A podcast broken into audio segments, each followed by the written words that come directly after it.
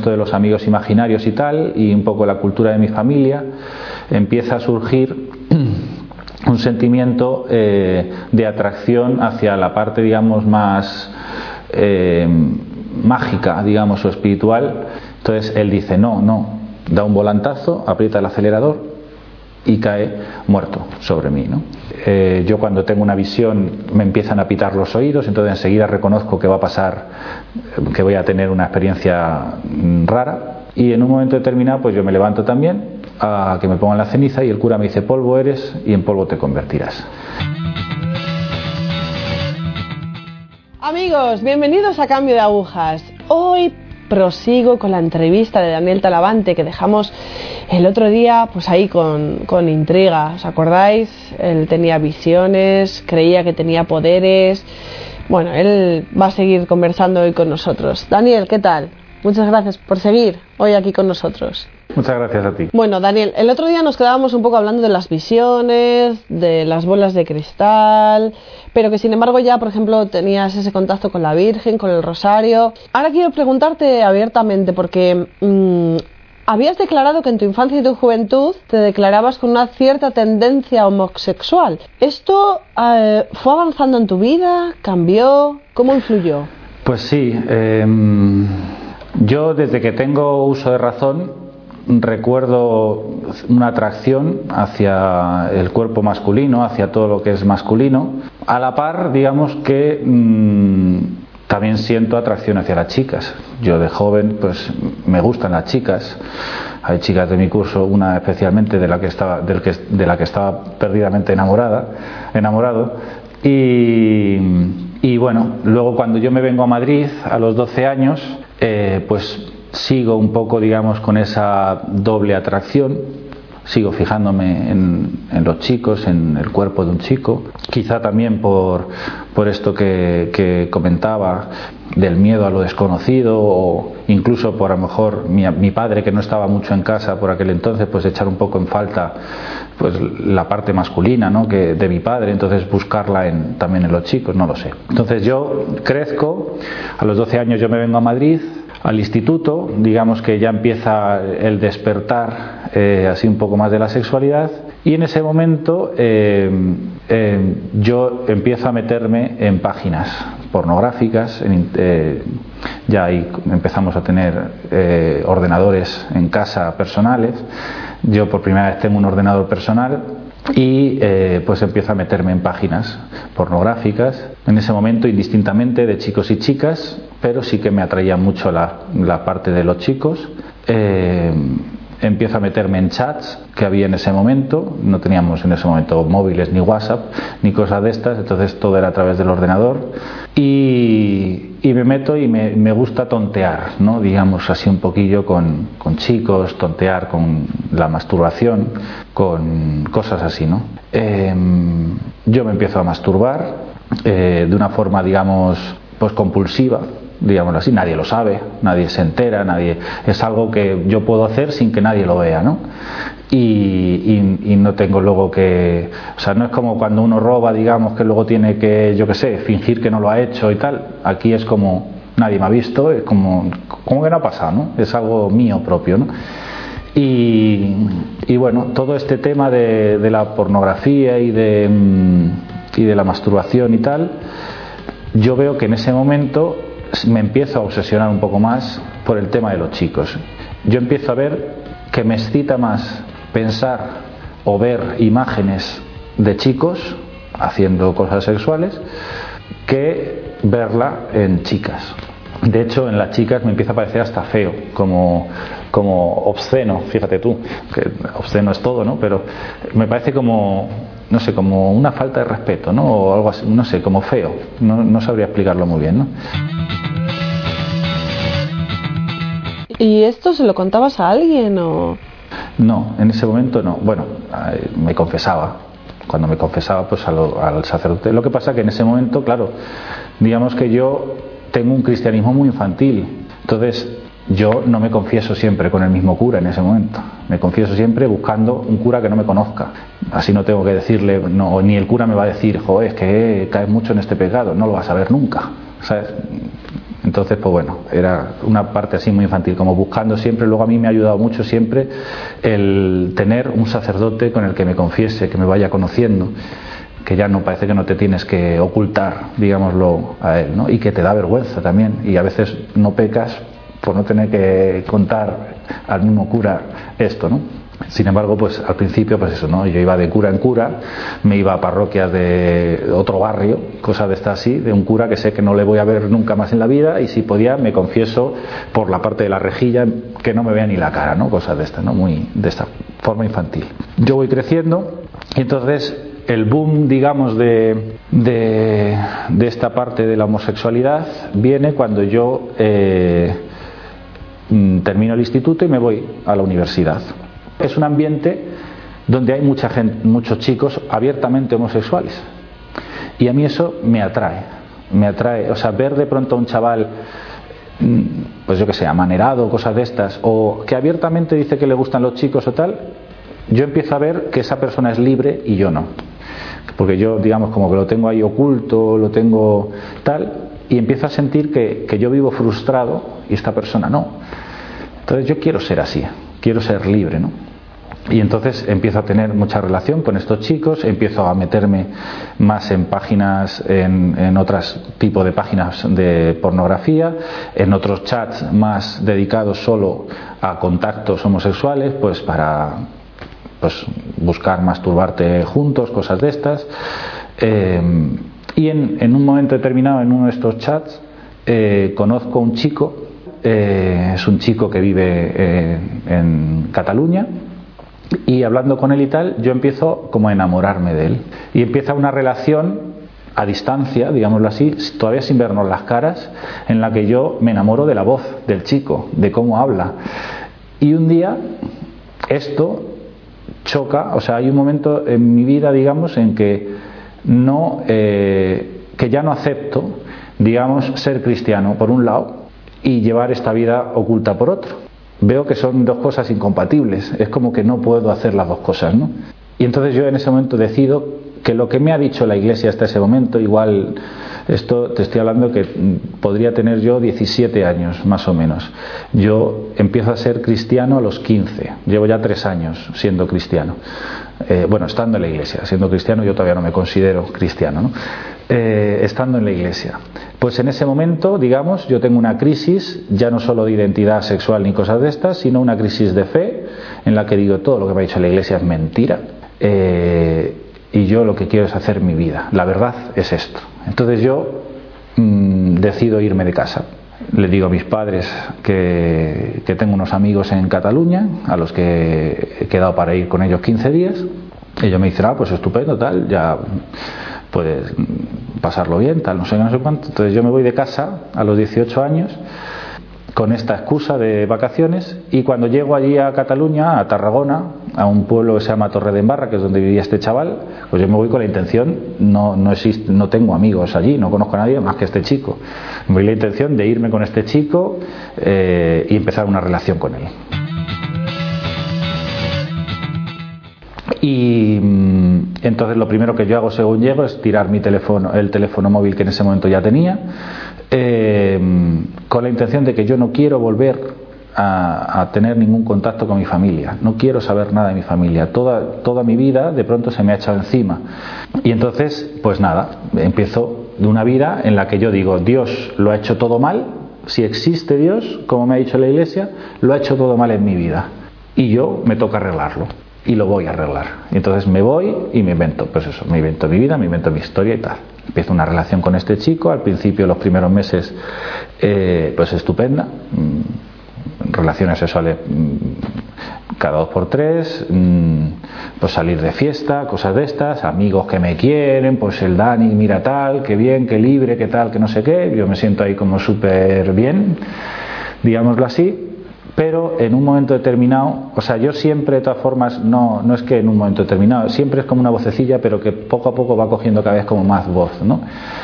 Algo que me dice, ni estás amando, ni, ni te están amando a ti, ¿no?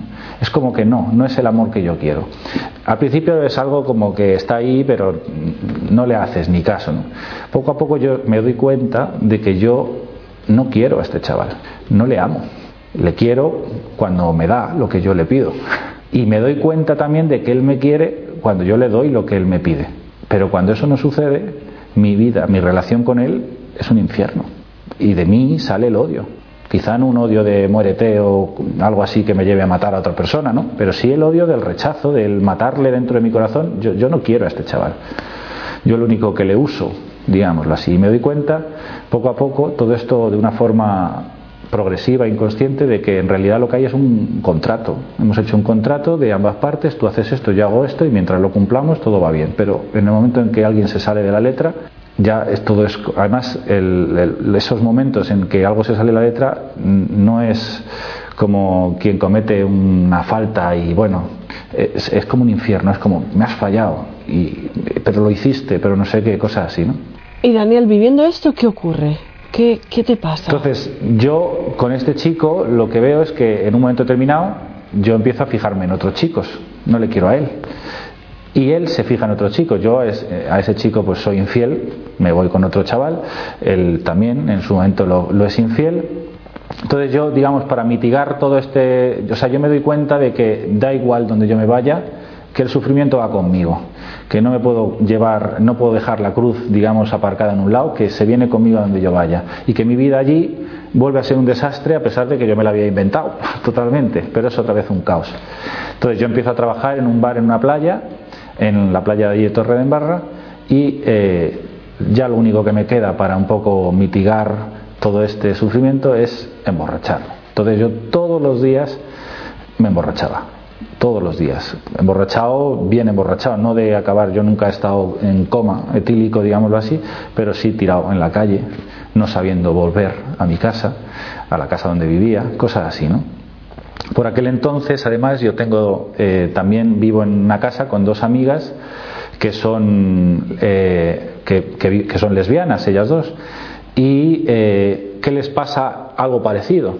Una de ellas está enamorada de otra, la otra tiene eh, creencia de que la otra le está poniendo los cuernos. Entonces, en un momento determinado de esta, de esta historia, una de estas chicas decide suicidarse. Entonces se inyecta insulina y, eh, bueno, pues le da un bajón de azúcar que a punto de morirse. ¿no? Y la ingresan en el hospital, finalmente se recupera. Eh, yo todo esto seguía emborrachándome por las noches, yo me acuerdo de acabar tirado en el suelo, de ver pasar a la gente, la gente mirar pues con cara de qué pena tal, pero que eso a mí me ha marcado siempre mucho en el tema de Jesucristo, ¿no? de ver cómo nadie mmm, nunca ha hecho nada por mí, de levantarme y decir, venga, yo te llevo a casa, o chico, pero no te das cuenta que te estás equivocando, con mucho una cara de pena o también cara de desprecio, cosas de estas, pero nadie nunca eh, sacarme de ahí, de mi error, ¿no? salvo Jesucristo. ¿no? Entonces, eso lo cuento por, porque todo bailado, aunque parezca que no. Eh, entonces esta chica que se ha intentado suicidar ya está recuperada, digámoslo así, ha pasado un tiempo en el hospital, se recupera y un día eh, decide hablar conmigo. Me llama para tomar café y decide hablar conmigo. Vamos a una cafetería y entonces ella empieza a hablarme y hablarme, que no puede con su vida, que su vida no tiene sentido, que no sé qué, que no sé cuánto. Y yo me acuerdo que yo la escuchaba con, pues, con esa parte humana de escuchar, pues yo recuerdo, aunque suene muy egoísta, pero yo recuerdo que la escuchaba y según la escuchaba era como, ¿y a mí qué me importa? O sea, con lo que yo tengo en mi vida, ¿sabes? Me importa tres pimientos el sufrimiento que tú tienes si estoy sufriendo yo y a mí nadie me pregunta y a mí nadie nada y no sé qué, pues apáñate tú con el tuyo y yo con el mío y por qué. Pero bueno, eso internamente, por fuera no, pues venga tal, no sé qué. Pero tampoco sabía qué decirla, salvo ánimo, pues sí, que vaya, vaya mierda de vida que llevas, tal, no sé qué, pues como la mía, pero no una palabra de aliento ni nada por el estilo. Y en un momento determinado en, ese, en esa conversación había una tele en la cafetería y aparece porque aparece Juan Pablo II en la televisión, porque venía a España, no sé si para un encuentro de las familias o para algo, pero venía a España. Entonces, en ese momento, yo veo a Juan Pablo II en la habitación, o sea, en la televisión, y yo siento como que de pronto algo me abraza. O sea, mi sensación en ese momento no es, ah, mira Juan Pablo II, sino como si algo, como si una, como si Juan Pablo II, no sé, o mi abuelo, algo así, como si un abuelo te abraza, cuando te abraza, que te quieres fundir ahí en ese abrazo que estás súper a gusto y tal, pues yo siento como que de pronto algo me abraza con amor y siento una voz dentro, un pensamiento, no sé, que dice, estás a tiempo, regresa, vuelve, todavía estás a tiempo. Entonces, en ese momento la conversación cambia. Yo a esta mujer le empiezo a hablar de Dios, le empiezo a decir que Dios la quiere, que su vida tiene sentido, que tal, no sé qué. Y por otra parte, yo tomo la decisión de que tengo que volver a Madrid, de que tengo que volver a mi vida, que no sirve de nada escapar del sufrimiento, que hay que afrontarlo y tal y no sé qué.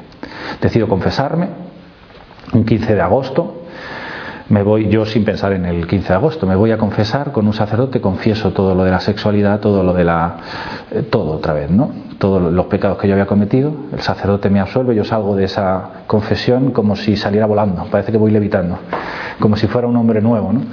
Con la decisión de volverme para casa.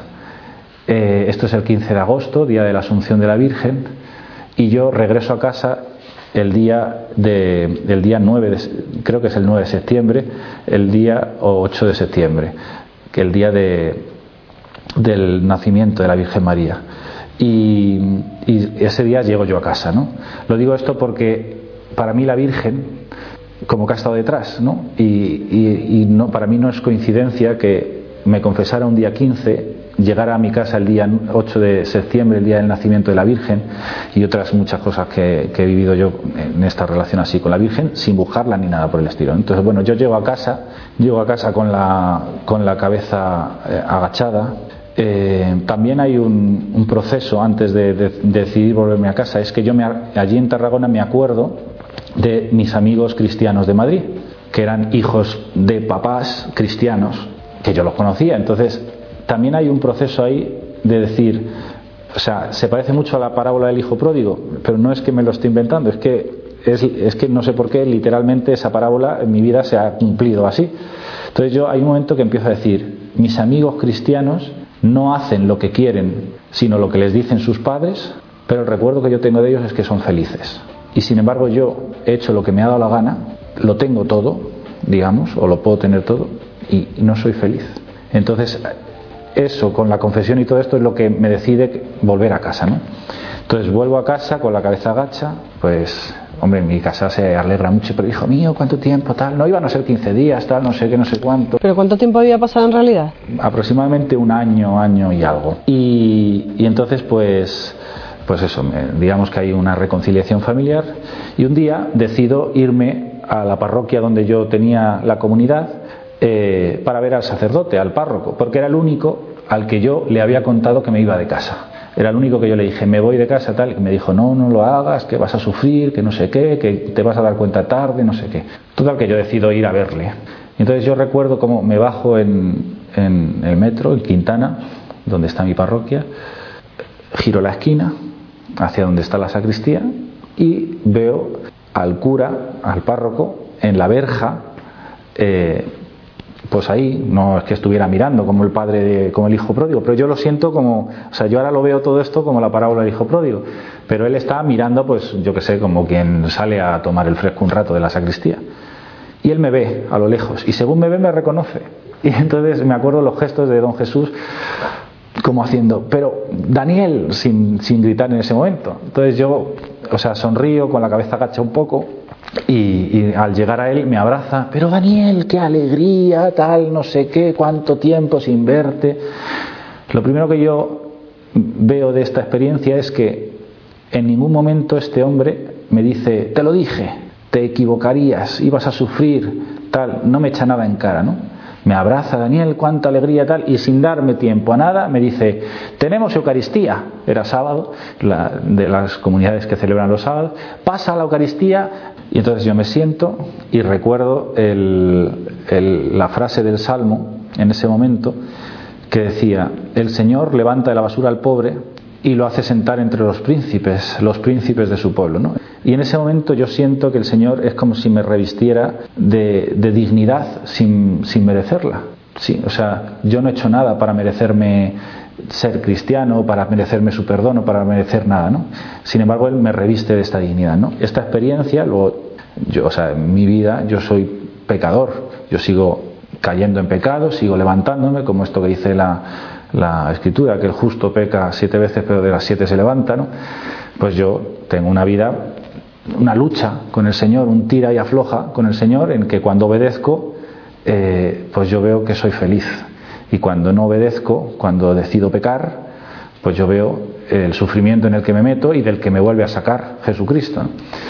Pero desde ese momento, digamos, esa experiencia es como que queda un hito en mi vida de la dignidad que sin yo merecerme me da el Señor, ¿no? Me reviste de esa dignidad.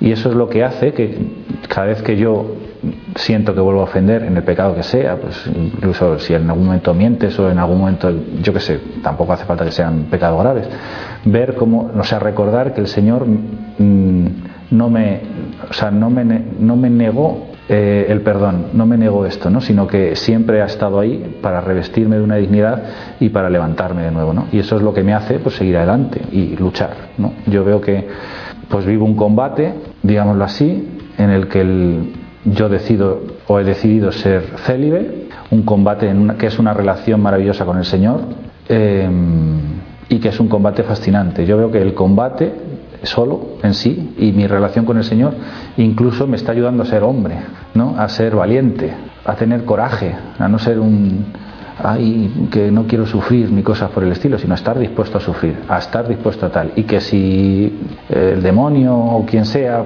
a través de una tentación o lo que sea, que es como si fuera un ataque, me da un golpe que me duele, que es como el pecado, pues decir, no pasa nada, me hago el fuerte, me levanto otra vez me, y vuelvo a empezar y otra vez a la lucha y hasta la muerte.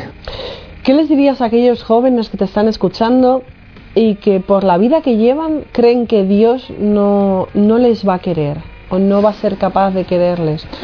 Pues les diría, eh, o sea, aquellos que piensan que Dios no les quiere, eh, a mí hay algo que siempre me ha ayudado. Yo siempre llevo eh, una cruz conmigo en el, en el bolsillo que, que, me ayuda siempre a tenerlo presente, ¿no? Pero, pues que sin, yo qué sé, si en este momento tienen un crucifijo delante, que lo miren. Y si no lo tienen, pues que, cierren los ojos y que se lo imaginen. Y que vean, un, o sea, no, una estatua, sino un Cristo vivo, que está en ese momento colgado de la cruz, intentando respirar, porque sabe que se muere, desangrándose, intentando vivir, pero sabe que se muere y sabe que su vida la ofrece por los demás, ¿no? Y que vean, o sea, yo les invito a que vean en ese Cristo que se está muriendo, que es Dios, ese es Dios. Dice, dice San Pablo que Jesucristo es impronta de la sustancia divina. O sea, que este Cristo crucificado, agonizando, que se está muriendo, es la manifestación de la sustancia, o sea, de lo que la sustancia es de lo que está hecho algo, ¿no? Pues la sustancia divina, la sustancia de Dios, ¿de qué está hecho Dios? Pues Cristo en la cruz es esta sustancia. Dios está hecho de este amor, eh, amor agonizante que se entrega, que da la vida. Este amor es de lo que está hecho Dios. Y a este chico, a esta chica que duda, pues le diría esto, este Dios que creó el universo, este Dios que ha creado el mundo, que ha creado la historia, que ha creado, que me ha creado a mí, que te ha creado a ti, este Dios está colgado en la cruz amándote, dando la vida por ti, dejándose matar por ti. Esto es el amor, ¿no? Para mí esta cruz es el amor, es la verdad. Y pues yo le diría también, o sea, si mira esta cruz y acepta que eso es la verdad, que esta forma de amar es la verdad, que es lo que yo he visto en mi vida, que esta forma de amar dando la vida hasta la agonía es la verdad, no la otra, la que se busca uno mismo, ¿no? sino esta que, que se da. Si acepta que esta es la verdad, en este momento el Espíritu Santo entra en el corazón como entró en el mío, entra en el corazón de esta persona y le da testimonio de que es hijo de Dios, de que le quiere, de que puede salir de, de donde esté metido. Daniel, muchísimas gracias, muchísimas gracias por estar hoy aquí, por tu testimonio, por tu camino en la conversión. No, no dudes de que el Señor te ama, de que, hombre, es un camino largo, pero todos los que te estamos viendo, todos los que estamos contigo, vamos a seguir rezando por ti. Muchas gracias, Cristina. Eso rezas por mí, sí. Claro que sí, claro que sí, Daniel. Amigos, fijaros cómo el sufrimiento nos persigue cuando no estamos al lado del Señor. Eh, hagamos lo que hagamos, eh, vayamos a donde vayamos o desempeñemos unas actividades u otras, si no estamos al lado del Señor, si no tenemos el crucifijo, como dice Daniel, si no nos aferramos a Él, vivimos en sufrimiento. Entonces, qué bueno es estar cerca del Señor. Dios nos ama, es indudable, Dios nos ama y la Virgen nos protege y también nos ama. Dejad ese sufrimiento de lado, entender que, que el Señor está ahí y que os coge de la mano. Daniel, Daniel, muchísimas gracias por estar hoy con nosotros. Gracias. Gracias a todos vosotros. Gracias.